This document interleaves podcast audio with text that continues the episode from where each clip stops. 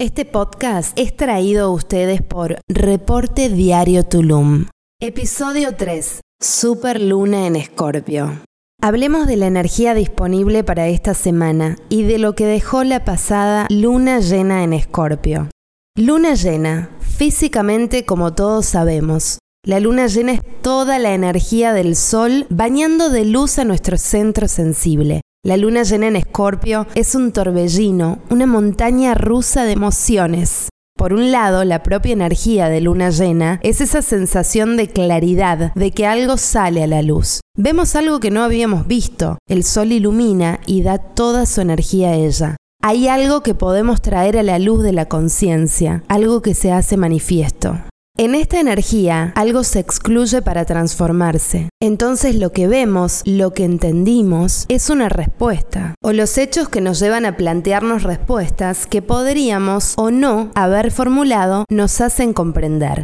Son días de deseo concreto, de sensibilidad firme. Escorpio nos da esa capacidad de sentir que algo se cedió, Veremos el trasfondo, el motivo fundamental, y lo incorporamos comprendiendo, sin oponer resistencia, entregándonos a los sucesos. Serán días de mucha charla.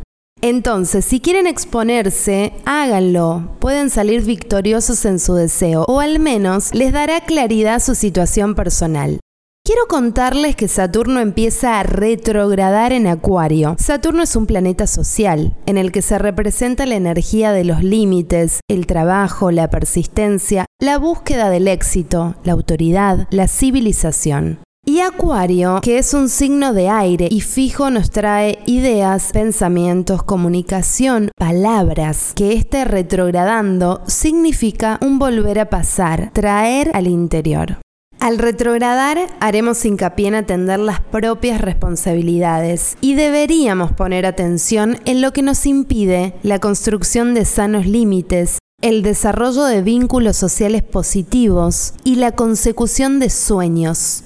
Saturno en Acuario nos habla de cuestionarnos nuestra existencia. Díganme, ¿Qué se han estado cuestionando en cuanto a ustedes en los últimos días, a nivel personal y a nivel social o económico? También es válida la pregunta aquí. ¿Quién soy? ¿Quién fui? ¿Quiero ser esto que estoy siendo? ¿Quién quiero ser? ¿Será útil?